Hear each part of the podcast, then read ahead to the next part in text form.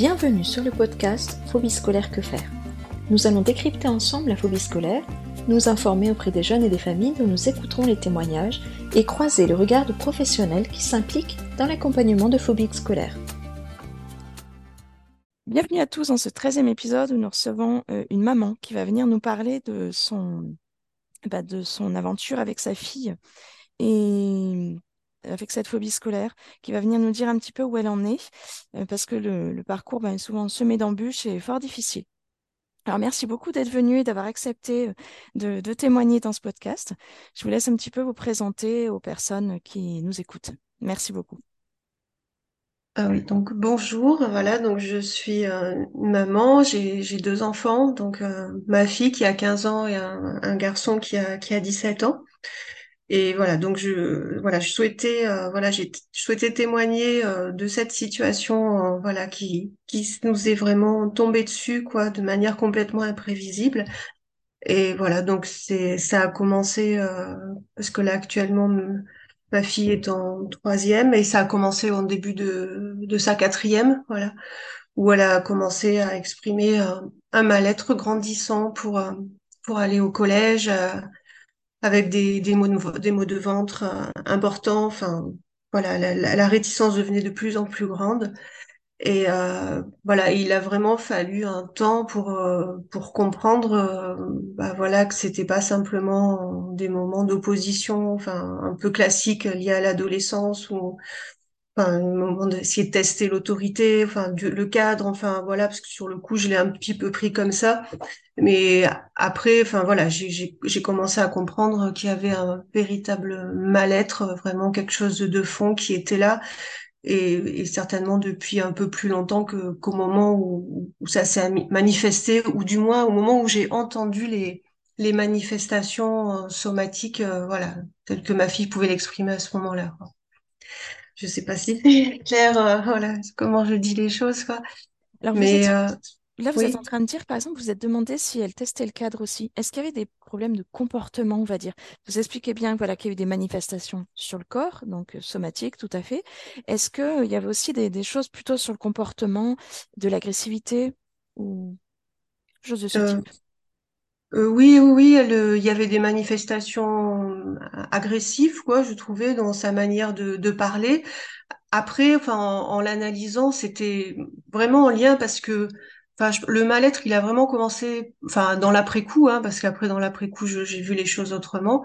Au moment de la cinquième, déjà, de son dernier trimestre, l'infirmière m'avait contacté pour me dire que que ma fille allait souvent à l'infirmerie, qu'elle avait souvent mal au ventre et, et, en parallèle, euh, c'était un moment où elle me disait aussi qu'elle aimerait bien euh, faire les cours à distance et, les cours à la maison. Elle m'avait commencé à me parler de ça en cinquième.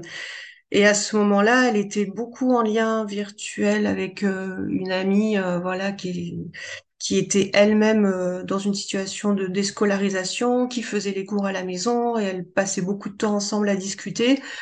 Et du coup, je l'ai plus vu sur le moment comme une sorte de phénomène euh, d'influence, euh, euh, plus que comme l'expression de son propre mal-être à elle. Enfin, comme une voilà, je l'ai plus entendu comme une sorte d'identification à cette amie.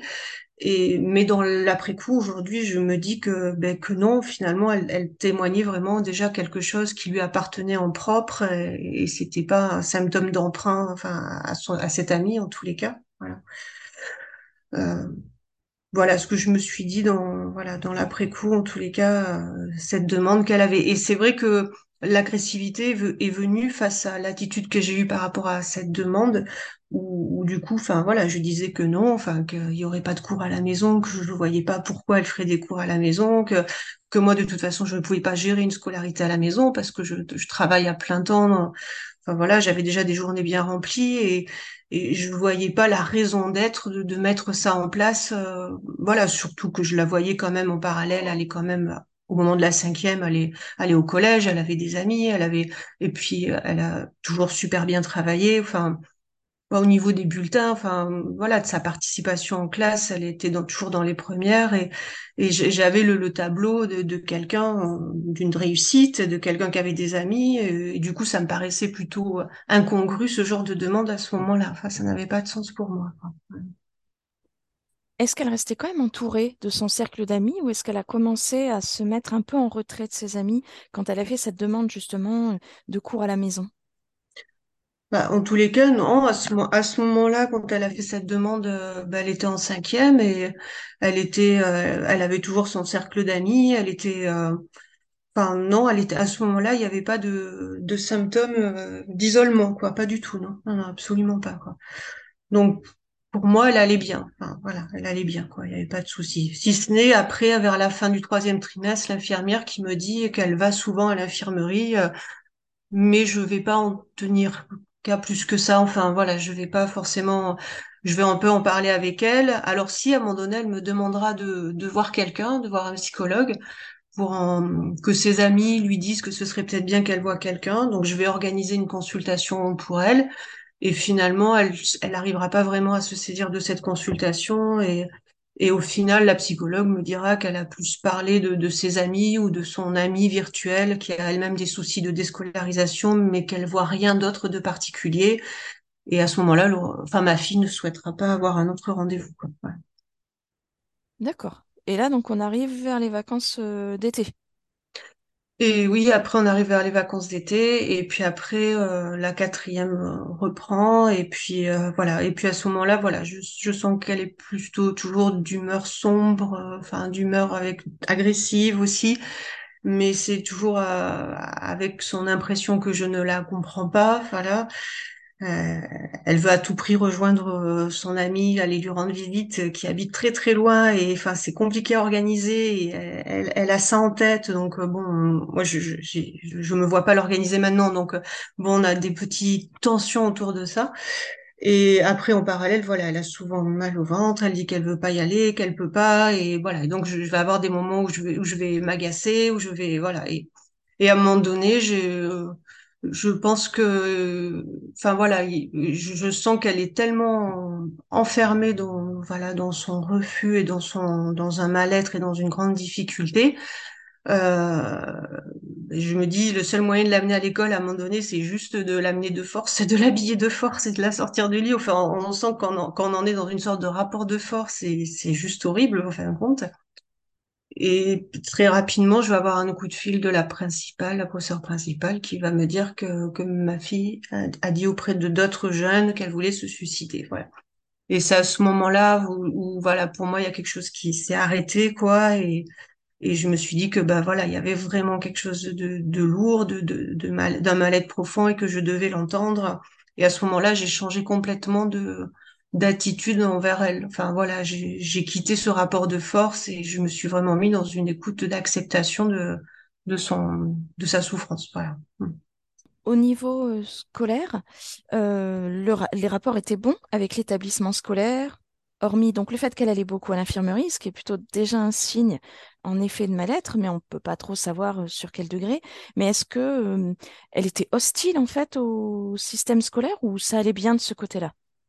Bah non, ça allait, c'est ça, c'est que ça allait euh, super bien. Enfin voilà, même la, primaire, l'entrée au collège. Enfin, vrai quand je vois tous les, commentaires euh, des enseignants sur l'oralie, elle est décrite toujours de manière positive, toujours enjouée, toujours, euh, enfin étant moteur dans le groupe et voilà. Donc il y avait, euh, enfin moi j'ai été aveuglée par tout ça. Enfin je veux dire quelque part c'était pas possible que les choses se passent pas bien euh, au regard de tous ces voilà, de, de tous ces, euh, de tous ces retours toujours plus que favorables et à tous les niveaux, au niveau de la, des apprentissages, de la socialisation, de la relation aux enseignants. Enfin, voilà, ça se passait très bien dans l'ensemble. Et, mais par contre, voilà, bah, c'est à partir de la quatrième où, où elle a fait un premier trimestre et, et là, si on compare entre les, les commentaires de, de la sixième, cinquième et ceux qui apparaissent au premier trimestre de quatrième, on voit qu'il parle de quelqu'un d'autre. Enfin, voilà. Enfin, il se demande qu'est-ce qui lui arrive, qu'elle est plus là, qu'elle est plus dans le groupe, euh, qu'elle a tendance à s'isoler, qu'elle est, euh, enfin, voilà. Elle donne à voir, en tous les cas, une attitude complètement différente. euh, Et, voilà. Et là, on voit qu'on a basculé dans, dans autre chose, quoi. Les vacances d'été s'étaient bien passées. Il n'y avait pas eu euh, des symptômes dépressifs qui auraient pu faire penser qu'après, elle allait avoir des propos euh, tels euh, des envies suicidaires. Bah non, en tous les cas, à ce moment-là, Non, non, il y avait rien de, enfin moi, il y a rien qui m'a alarmé plus que ça. Enfin, rien, pas de signe annonciateur de, cette situation aussi lourde, quoi, d'une situation aussi lourde dans tous les cas. Et donc, quand vous avez eu euh, cette information ben, particulièrement inquiétante, comment vous avez fait pour rebondir? Euh, ben, à partir de là, ben, après, on a l'infirmière a essayé aussi de réfléchir s'il n'y avait pas des problèmes de harcèlement, s'il n'y avait pas eu des choses qui seraient passées dans le cadre du collège qui auraient pu échapper. Euh, D'après eux, non, au vu de ce qu'ils observaient, enfin, ils pensaient pas. Puis après, j'en ai parlé avec avec ma fille aussi, mais enfin non, il y avait rien, il avait aucun, il avait rien de cet ordre-là en tous les cas. Et moi, ce qui a changé à ce moment-là, c'est vraiment mon attitude envers elle, c'est-à-dire que j'ai euh, accepté qu'elle avait vraiment une souffrance. Et là, j'ai essayé de- d'activer tout ce que je, connaissais de ce qui pouvait se mettre en place dans le cadre du collège euh, face à, ben, face à une phobie, face à de l'anxiété massive. Et donc là, j'ai demandé à mettre en place un PAI. Il n'y a pas eu de souci. Enfin, le collège a été euh, très bienveillant pour le mettre en place. Elle a choisi des disciplines qui, voilà, où elle se sentait le mieux. Mais même malgré ça, enfin voilà, elle n'arrivait pas trop à y aller et c'était douloureux pour elle et difficile. Et donc moi, en parallèle, j'ai, je lui ai proposé une hospitalisation dans une unité pour adolescents parce que j'avais euh, connaissance euh, d'une jeune aussi euh, qui était à, à qui c'était arrivé dans le village où on habite et qui avait bénéficié d'une hospitalisation et ça avait créé de l'ouverture. Voilà, donc du coup, j'ai vraiment mis tout ça en place. Euh, En parallèle, j'ai commencé un suivi avec un, neuropsychiatre, euh, voilà, qui était pas loin de là où on habitait. Et voilà, donc elle a eu cette hospitalisation. Du coup, c'était, euh, je pense que c'était au mois de février, voilà, le, le début de second trimestre. Et bon, ben finalement, elle, elle était vraiment motivée pour y aller parce que je pense que voilà, elle avait envie que des choses bougent et que des choses évoluent. Mais au bout d'une semaine d'hospitalisation, ben, voilà, j'ai été la voir parce que c'était le jour de son anniversaire. Sinon, il n'y avait pas droit à des visites des parents au bout de dix jours, je crois. Enfin, il y avait un protocole un peu strict. Mais comme c'était son anniversaire, j'ai été autorisée à aller la voir. Et, là, elle m'a dit euh, qu'elle voulait sortir. Voilà, c'était euh, donc le personnel soignant m'a confirmé qu'effectivement, eh ben, elle n'accrochait pas du tout aux dispositifs thérapeutiques qui étaient proposés, les dispositifs de groupe, si elle pouvait échanger avec les adolescents, mais au niveau thérapeutique, ça il n'y avait pas d'accroche et c'était, elle avait l'impression d'être dans une prison. C'était des conditions, voilà, elle l'a vécu vraiment durement. Euh, Donc j'ai fait une demande de sortie sans- de l'hôpital, voilà, et donc elle est retournée à la maison très soulagée. Voilà, c'était euh, voilà une libération pour elle d'être sortie de l'hôpital. Et après, ben du coup, j'ai demandé le, le CNED, le passage au CNED. Pour le ben, au mois d'avril, du coup, c'était on avait quand même déjà l'année l'année était déjà pas mal entamée.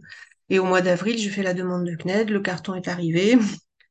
Mais bon, ça a été voilà, je pense qu'elle n'avait pas du tout le le, mental, la motivation, enfin pour, euh, s'attaquer du coup à, des cours à la maison, c'était compliqué. Elle a peut-être dû rendre euh, un devoir. hein. Donc au début j'ai essayé de motiver, j'ai essayé de euh, voilà d'être là, de puis j'ai vu que finalement ça n'avait pas de sens quoi. Enfin voilà, c'était pas que d'abord ce qu'il fallait s'occuper, c'était de, de son problème de santé mentale, de son bien-être et et que l'instruction scolaire, eh ben ça restait complètement secondaire, quoi. Enfin, ça n'avait plus d'intérêt, quoi, sur le moment. Voilà. Donc, on a lâché le CNED et puis elle est, bon, elle est passée en troisième parce que de toute maintenant, les redoublements sont rares. Et donc, on en arrive à la troisième. Voilà, son année de troisième. euh, un nouveau collège parce qu'on déménage, mais c'est pas, et, euh, et voilà. Et donc, euh, elle a envie de, d'essayer de faire sa rentrée comme tout le monde. Et au moment où, où la rentrée arrive, euh, ben, le stress est tellement énorme et je pense que c'est lié à ça qu'elle tombe malade. Enfin, elle va être malade pendant dix jours, mais vraiment malade physiquement comme euh, c'est pas possible, quoi. Enfin, ben, voilà, comme une gastro, mais qui n'en finit pas. Enfin, ça a été vraiment dur et long pour elle. Et finalement, ben, on se rend compte que ben non, elle va pas pouvoir faire une rentrée ordinaire comme tout le monde et que c'est toujours douloureux et toujours difficile. Et là, je demande, je rencontre tout le monde, le principal, l'infi- l'infi- l'infirmière, et je demande de mettre en place à nouveau un PAI pour elle. ce qui est accepté. Et donc le PAI qui sera accepté, ce sera des cours d'anglais uniquement parce que c'est une professeure qu'elle connaît de son ancien collège, qu'elle appréciait beaucoup. Et donc on pense que ça va être facilitant pour elle, hein, du coup, d'aller dans un PAI avec quelqu'un qu'elle connaît. Voilà, trois heures de cours par semaine. Là, tout à l'heure, vous parliez du CNED, donc qui est arrivé en avril, donc assez tard dans l'année. Donc en effet, c'est très dur d'accrocher les wagons. Mais est-ce que mm. votre fille, elle avait l'air d'aller mieux? Est-ce qu'elle se sentait soulagée bah, d'avoir quitté en fait le système scolaire? Ah oui, non, mais complètement. C'est vrai qu'à partir du moment où j'ai dit, ben voilà, on arrête le collège, on arrête euh, les PAI, euh, on demande les cours par correspondance. Euh, enfin voilà, à partir de là, c'était effectivement très soulageant pour elle et très soulageant pour pour moi aussi parce que voilà chaque fois d'essayer d'être en lien avec le collège d'essayer de l'amener j'y vais j'y vais pas. Enfin c'était toujours euh, juste horrible quoi. Au bout d'un moment c'était oppressant pour tout le monde. Donc ça a créé un véritable soulagement du coup d'avoir cette option là donc après la reprise scolaire euh, à la rentrée ça a dû refaire un voilà un moment un peu violent pour elle. Et, euh, et donc on en arrive là à ce moment où où ça devient plus possible euh, oui, voilà, donc on met en place euh, le PAI. Alors il, faut dire aussi qu'en qu'en parallèle, hein, c'est pas que le problème de, de du collège, hein, c'est-à-dire qu'il y a, y a ça, il y a d'autres troubles à côté qui apparaissent, c'est-à-dire que ben, qu'elle a du mal à sortir à dehors, enfin il y a une, cette phobie sociale qui s'installe et donc euh, aller à l'extérieur, aller dans un magasin, euh, le, elle me dira à un moment donné, le, le monde entier me fait peur. Voilà, le monde entier me fait peur. Voilà, c'est une phrase qu'elle a pu me dire et je trouve que ça résumait euh, parfaitement euh, ses attitudes, ses réticences. Euh, quand on va dans un magasin, elle s'accroche à moi, elle s'accroche à mon bras et je ne la reconnais plus. Enfin voilà, c'est moi c'est toujours ça. J'ai toujours l'impression d'être sous le choc encore parce que ben, voilà, elle a toujours été. bah là, jamais une anxiété de séparation. Enfin, enfin, si des, des petites choses mais ordinaires, mais elle a toujours été à l'aise, elle a fait toujours beaucoup de sport, elle avait des amis, elle allait dormir sans difficulté à l'extérieur, elle était toujours heureuse d'aller en colonie, enfin voilà. Et du coup de la voir comme ça aussi euh, effrayée de sortir, c'est quelque chose euh, qui pour moi reste toujours un grand mystère. voilà, même encore aujourd'hui, voilà, de voir ce, si grand changement. Voilà, donc en parallèle de, de, de toute cette difficulté à aller, à l'école, il y a aussi euh, la difficulté à, sortir, euh, voilà. Et, ça aussi, donc durant l'été, en tous les cas, avant la troisième, euh, ben, c'est toujours un peu les d'arriver malgré tout à faire quelques sorties, d'arriver toujours à, la, à ce qu'elle retrouve un peu de sécurité. Donc bon, il y a beaucoup de travail autour de ça pour essayer de la mettre à l'aise. Et voilà. Et donc la troisième arrive, le PAI se met en place, trois heures par semaine. Euh, ben, sauf que euh, il y a une fois où je peux l'amener avec mon travail euh, directement au collège. Elle est pas très loin, elle peut y aller à dix minutes à pied. Mais, mais là, même à l'heure actuelle, elle, elle, serait incapable de, de la maison jusqu'au collège, aller à pied, rentrer toute seule dans le collège, c'est carrément pas possible pour elle. C'est trop anxiogène. Donc là, elle y va une heure par semaine, voilà, on va dire, une heure où je l'accompagne, c'est quand c'est l'après-midi parce qu'il y a aussi les troubles du sommeil. Voilà, c'est encore un truc qui, qui s'est greffé dessus, c'est-à-dire euh, bah, des grandes difficultés à dormir, des moments d'insomnie, des moments de nuit blanche, euh, qui fait que du coup, bah, elle est complètement décalée aussi. Donc, le, aller en cours euh, le matin, parce qu'il y a le, un matin où j'aurais pu l'amener, mais elle est tellement épuisée que c'est même pas possible, quoi. Voilà, avec le stress. Voilà, donc il y a ces troubles du sommeil aussi et, les troubles aussi au niveau alimentaire. Voilà, la, difficulté aussi à, à s'inscrire dans une, alimentation régulière, équilibrée. Euh, des fois, elle a l'impression qu'elle mange trop, alors qu'elle mange pas trop, donc elle, elle arrête de manger. Enfin, et sinon, si elle mange, des fois, elle me dit, c'est comme du grignotage, donc ça, elle a beaucoup envie de manger, que ça, ça, elle me dit, des fois, je mange mon stress. Voilà, c'est comme ça qu'elle qu'elle l'exprime. Voilà, donc il y a tous ces, ces, désordres autour, euh, voilà, qui, qui, rendent tout un quotidien euh, vraiment compliqué, quoi. Et du coup, il y a plusieurs fronts à s'attaquer. Bah oui, à la question du scolaire, mais au fil du temps, ça, ça devient complètement dérisoire, enfin, voire très secondaire pour moi que, que de vouloir la remettre, euh, qu'elle reprenne une scolarité ordinaire. Quoi. Pour le sommeil, là, vous mentionnez bon, qu'elle voilà, qu'il y a des grosses difficultés. Est-ce qu'elle s'est un peu désynchronisé, c'est-à-dire est-ce que le, rythme veille-sommeil euh, s'est retrouvé un petit peu, fortement modifié puisqu'il n'y a plus l'obligation la journée d'être en classe Oui, et puis c'est enfin surtout ce qu'elle pouvait expliquer, c'est la, ben, le fait qu'elle se retrouve euh, toute seule à la maison, quoi. Parce que ben, je suis pas toujours là. Enfin, j'ai réaménagé un peu mon emploi du temps. Il y a y a deux journées dans la semaine, un jour et demi où je suis là. Euh, après le mercredi, euh, l'après-midi, ben, il y a son frère qui est là. Enfin voilà. Mais sinon, il y a ces deux jours, c'est le, lundi et le jeudi où c'est des grosses journées. Elle est toute seule et et, et c'est très dur pour elle d'être euh, en journée, de se retrouver le jour à la maison et de pas être au collège. Et du coup, il y a des grands moments de, de solitude et de mal-être. Et du coup, dormir le jour, euh, c'est une manière de fuir ces moments qui sont compliqués. Enfin voilà, il y a vraiment quelque chose de cet ordre-là. Elle peut pas être comme tout le monde. quoi. Et comment son frère, justement, il le vit, ça?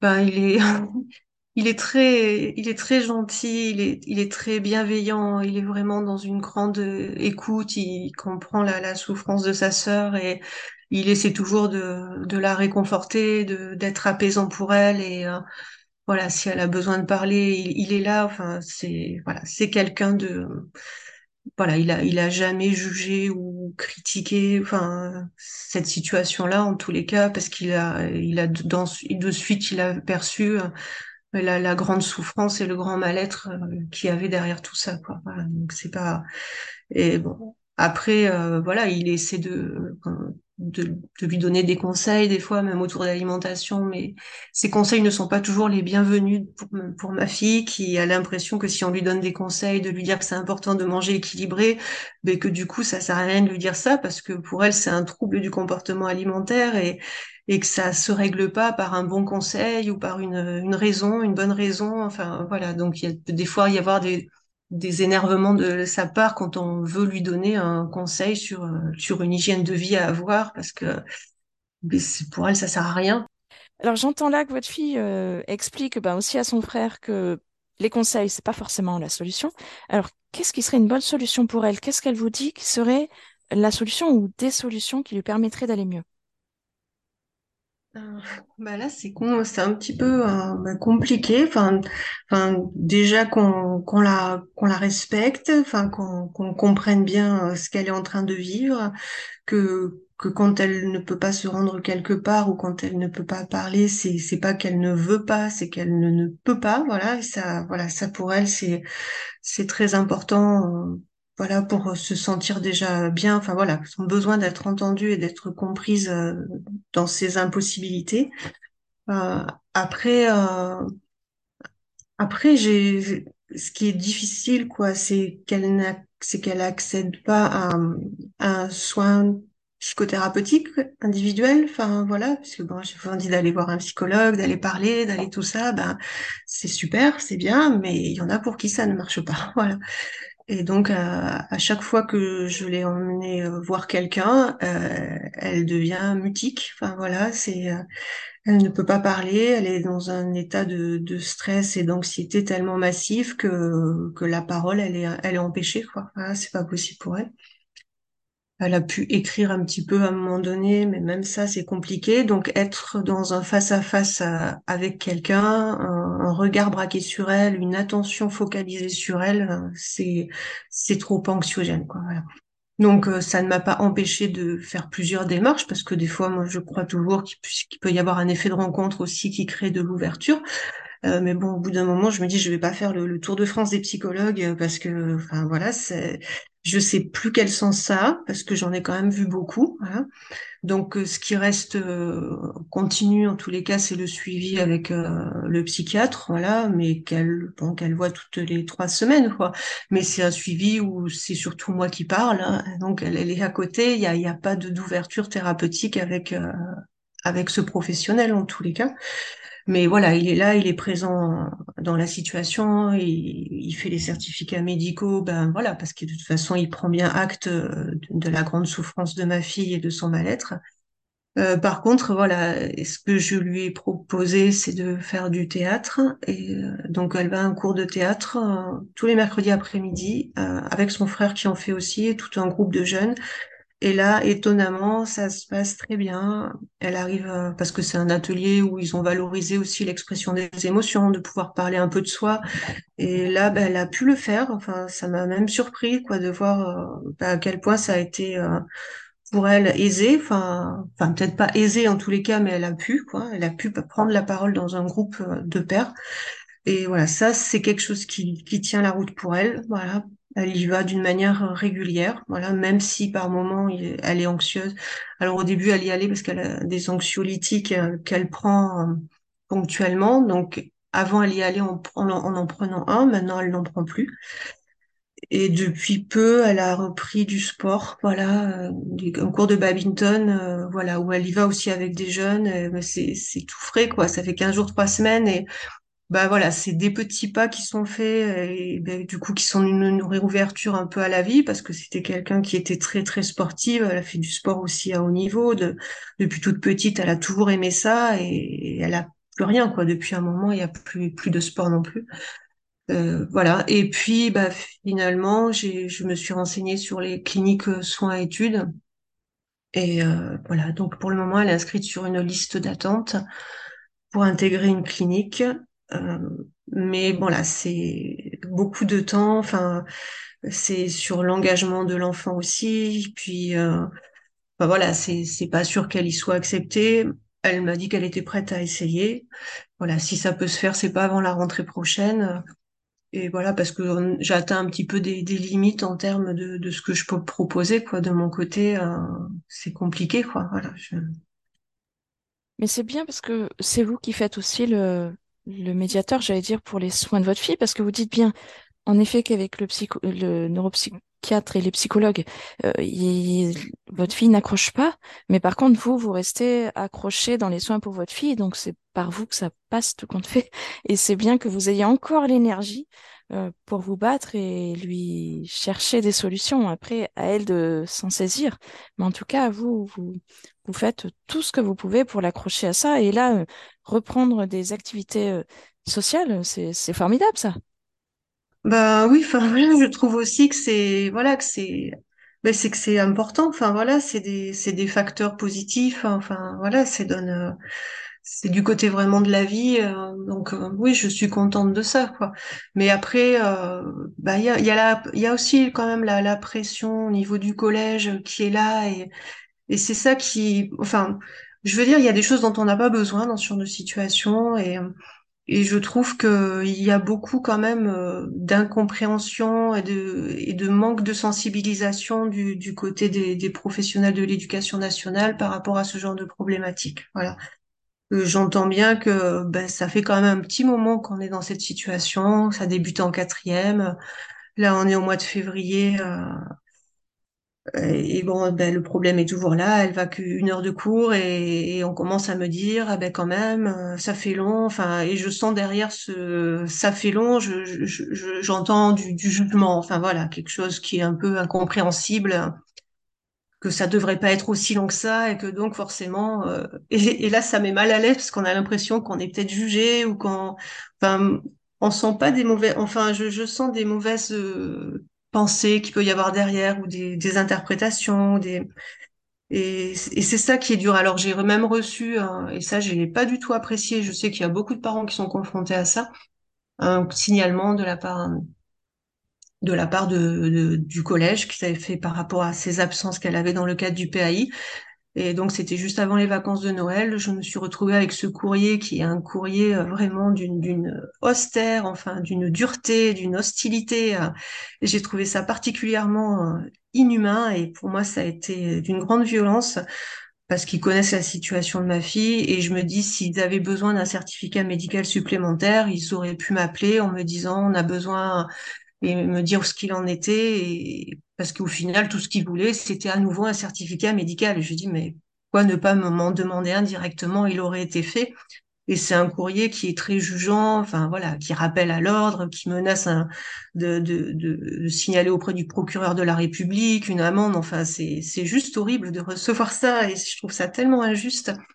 Et voilà. Et donc c'est pour ça que je dis que c'est pas les parents ils ont pas besoin de ça en fin de compte. C'est et il s'accroche à, à la loi de l'instruction scolaire, elle doit être instruite, elle, il faut. euh, mais moi, dans tout le quotidien que je vis, enfin, je me dis, c'est tellement secondaire tout ça, l'instruction scolaire. Enfin, c'est tellement, moi, tout ce que je veux, c'est qu'elle retrouve la santé, qu'elle ait de la joie de vivre et du bien-être. Et, et, et s'il n'y a pas tout ça, le reste il suivra pas, enfin, ou pas de manière opérante, enfin, ça aura pas de sens. Quoi. Oui, bien sûr. Est-ce que vous pensez-vous qu'il euh, pourrait exister un dispositif ou une structure euh, qui vous paraîtrait correspondre à vos besoins, enfin à ceux de votre fille en tout cas, pour pouvoir euh, poursuivre ben, sereinement sa scolarité, bien que vous veniez de dire qu'en effet c'est secondaire, mais en tout cas c'est la partie émergée de l'iceberg, quoi. Qu'elle puisse poursuivre sereinement la scolarité pour pouvoir après avoir une vie professionnelle et donc d'adulte paisible. Vous pensez qu'il y a un dispositif de ce type qui existe ou qui pourrait exister? Je m'intéresse énormément à tout ce qui se fait et tout ce qui se pense autour de cette problématique.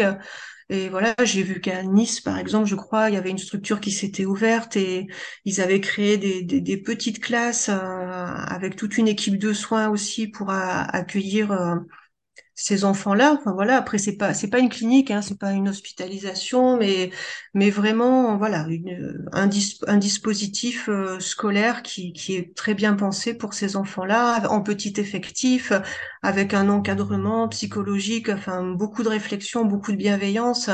Et bon, mais c'est assez rare de voir ça, voilà. Et j'ai vu qu'à Nice il y avait des personnes qui s'étaient regroupées en association qui avaient pu créer ça. Bon, ben, moi je me dis si j'avais ça dans ma pas loin de chez moi. Enfin, je trouverais ça formidable de pouvoir le, tenter parce que je trouve que bah, à chaque fois l'amener dans ce, grand collège, puis il y a un grand lycée à côté qui il y a quelque chose de très anonyme en même temps et, elle rencontre bah, plein de, de personnes euh, qui comprennent pas ce qu'elle a, qui, qui euh, alors, rien que, par exemple, j'ai demandé à ce qu'elle puisse faire, euh, qu'elle rentre par une autre entrée, parce que elle, elle, passe par une grande porte, il y a beaucoup de monde et c'est toujours très anxiogène pour elle.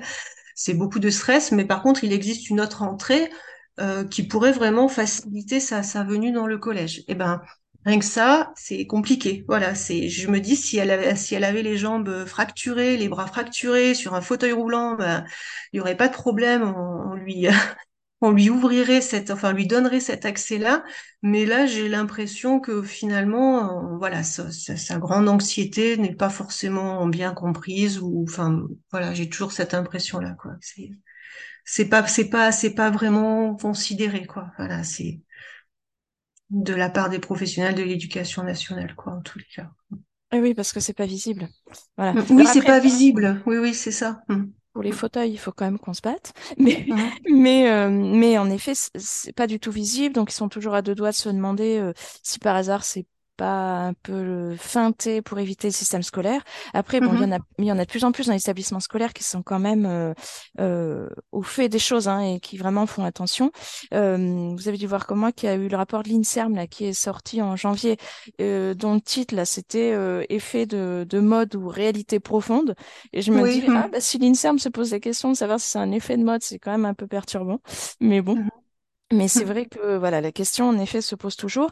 Et puis parfois la, la, la frontière est fine quand même entre euh, justement euh, des personnes qui se saisissent un peu de ça euh, parce que bah ras-le-bol d'aller en classe, et puis ceux qui, qui, qui vont mal quoi, qui vont vraiment mmh vraiment mal. Alors vous vous êtes en plein dedans encore. Oui, c'est ça. Que vous pourriez donner comme conseils, on va dire, euh, euh, aux autres familles qui sont en son début, soit se demandent si ben, ils sont pas en train de verser justement dans des moments difficiles. En tout cas, la scolarité commence à être difficile, ou ceux qui sont comme vous en plein dedans. Mmh. Ben, après, voilà, je, je pense que ce que je peux donner comme conseil, euh, c'est les conseils que je trouve très présents dans, dans l'association Phobie scolaire, qui pour moi est vraiment un, lieu ressource majeur, quoi. Donc déjà, je conseillerais vraiment aux parents d'aller dans cette association et de s'inscrire sur le forum euh, des parents euh, euh, qui tous les jours envoient des messages, qui tous les jours témoignent de leur situation, de, de leurs moments d'errance, de, de douleur, de ce à quoi ils sont confrontés, des, des jugements, des, des impasses thérapeutiques, des jugements des professionnels de la santé mentale aussi, ben, qui assimilent ça un trouble de la séparation mère-enfant, enfin, qui sont complètement à côté aussi de de ce qu'il en est et qui crée de la culpabilité euh, plus que de l'ouverture. Voilà, donc il y a tout un partage. Donc moi, je conseillerais vraiment en tous les cas aux, parents cette association et parce que ça, ça vient rompre un grand vécu de, de solitude, voilà, cette situation, et ça permet de de se sentir, de, relativiser aussi le, sentiment de culpabilité qu'on peut avoir parce qu'on se rend compte euh, ben, que ça arrive à, tout le monde dans n'importe quelle situation. Alors des fois je me suis même dit bah, parce que je voilà je suis séparée de du père de ma fille, enfin voilà elle a, elle a vécu cette séparation. Moi je me dis bah, est-ce que le fait d'être dans un contexte d'avoir traversé un contexte de séparation, d'être du coup un parent isolé, est-ce que ça, ça ça favorise aussi ces situations là enfin est-ce que ça peut être en lien? Et c'est vrai est, qu étant dans ce forum, euh, bah non, on voit que ça arrive aussi dans des, familles qui sont aussi unies avec un couple parental euh, qui sont ensemble et qui sont de pair dans la difficulté. Et on se rend compte en, baignant dans ce forum de, parents, en, écoutant les témoignages des uns des autres et en voyant toutes les situations, ben que non, enfin il n'y a pas, il y a pas une cause unique quoi. Enfin c'est et puis d'ailleurs la, la cause j'avais lu un livre de Marie-Rose Moreau sur la phobie scolaire, j'avais trouvé ça vraiment un, chouette bouquin, et, elle disait quelque part que la phobie scolaire, ça restait une énigme, qu'il y avait quelque chose d'énigmatique, quoi, derrière la, profondeur de ce, mal-être et la profondeur de ce symptôme. Et, et à ce jour, euh, voilà, j'ai pas une cause précise, et puis je me dis, c'est, et puis c'est à ma fille de faire ce travail-là, ce travail de moi, je peux en trouver des mille causes. Enfin, je peux toujours euh, activer plein, plein de choses. Enfin, autour de mon histoire, autour de son enfance, autour de, de choses euh, compliquées. Et puis, on, a tous eu des choses compliquées dans notre vie. On a tous, euh, donc, on peut en faire des causes aussi. Mais, mais j'ai, voilà. Moi, ça m'a permis, en tous les cas, de relativiser aussi un vécu de culpabilité. Et puis, la culpabilité, ça, ça aide pas forcément à avancer. Euh, voilà, ce qui est important, c'est de continuer à se sentir euh, responsable dans cette situation et, et d'essayer de trouver des, euh, des solutions, enfin de rester euh, du côté de, de, la vie, du côté de, de l'espoir, du côté même si on traverse des moments de grand désespoir aussi, voilà. Voilà, donc je conseillerais ça aux parents, voilà, de de, par, de partager, de de pas rester de pas rester seul en tous les cas avec ça, et, et, après, surtout aussi, je conseillerais de pas, bah, ce qu'ils disent, le, lâcher prise sur la scolarité, enfin sur euh, l'instruction scolaire, hein, parce que ça sert à rien, ça crée un rapport de force, et, puis euh, c'est pas le moment, enfin ça, ça n'a pas de sens quoi finalement. Quoi. Et le lâcher prise qui est, qui qui est prôné par l'association, je trouve qu'il est très libérateur et très important pour les familles et pour euh, et pour les enfants aussi. Quoi. Voilà. Moi, je sais qu'à un moment donné, j'étais complètement affolée, même en quatrième. Je disais, mais elle va perdre le fil, elle va perdre le fil du programme. Et puis, elle travaillait tellement bien. Donc, euh, je me disais, pour le brevet, enfin, j'étais dans des... Ça, ça m'affolait, quoi, de voir qu'elle loupe les cours comme ça. Bah, aujourd'hui, j'en suis plus là du tout. Enfin, voilà. Puis, je me dis, bah, quand elle ira mieux, bah, elle pourra reprendre le fil. Enfin, il n'y aura pas de souci, quoi. C'est... Mais c'est pas la priorité pour le moment. Mais tout à fait, vous avez raison, c'est d'aller bien, en effet. Et puis mmh. les parents, c'est vraiment les, les meilleurs co-soignants, si je puis dire, pour leurs enfants. Hein. Voilà, mmh. c'est ceux qui sont en première ligne et, et, qui sont vraiment euh, indispensables pour que leur mmh. enfant aille bien.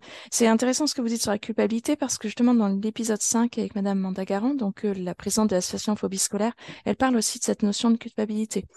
Et, et c'est vrai que vous avez raison. Euh, il Alors, ça fait souvent partie d'un processus quand même de, de construction, mais euh, c'est important d'arriver à passer outre ou en tout cas à faire avec pour euh, pouvoir ensuite avancer parce que de toute façon, euh, tout ce qui s'est déjà passé, euh, c'est fait. Donc, quelle, que, quelle que soit euh, la raison qui était avant, on peut pas retricoter les, les, choses et les refaire. Et, mais arriver à avancer, à se dire, euh, bah voilà, les choses ont, se sont passés, euh, quels que soient les événements de vie. Euh, voilà. Il n'y a en effet pas d'élément qui est pointé directement du doigt pour être directement responsable de cet évitement scolaire. Hein. Il n'y en a pas. Ça, ce mmh. serait simple. Hein. Oui. Mmh. Est-ce que vous voyez d'autres choses à apporter qui pourraient être utiles à d'autres familles, d'autres jeunes qui vous écoutent? Non, après, ben, voilà, ce qui pourrait être utile, je, je trouve, et j'espère qu'un jour ça existera, c'est que dans, dans les, dans l'éducation nationale, il y, ait, il y ait des référents hein, sur le refus scolaire anxieux. Enfin, voilà, que ça, je pense que ça viendrait faire exister quelque chose, ça viendrait légitimer une réelle problématique, voilà. Comme il y a maintenant un référent pour le, le harcèlement, enfin, voilà, je, je pense que ça prend du temps.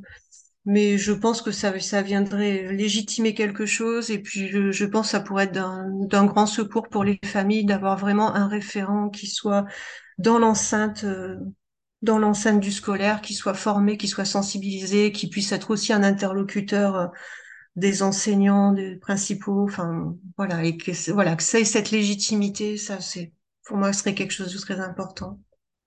Ben, on compte sur vous pour euh, faire remonter ça au ministère. Hein? Voilà. Ouais. En tout Ouais. cas, je vous remercie beaucoup d'être venu apporter votre témoignage, euh, qui est Mhm. très intéressant. Et bah, j'espère que d'ici quelques mois, on, on pourra savoir de nouveau en ayant euh, juste que des bonnes nouvelles. Oui, j'espère aussi. Merci beaucoup d'être venu. Oui, merci. Ce podcast se veut informatif et il ne peut vivre qu'avec l'aide des familles et jeunes concernés, ainsi qu'avec des professionnels impliqués et engagés dans le phénomène de phobie scolaire. N'hésitez pas à venir transmettre votre expérience. Pour cela, contactez-moi via l'Instagram podcast phobie scolaire que faire. Si ce podcast vous a plu, vous pouvez le noter sur les différentes applis de podcast et le partager à des personnes qui peuvent être intéressées. Merci à vous.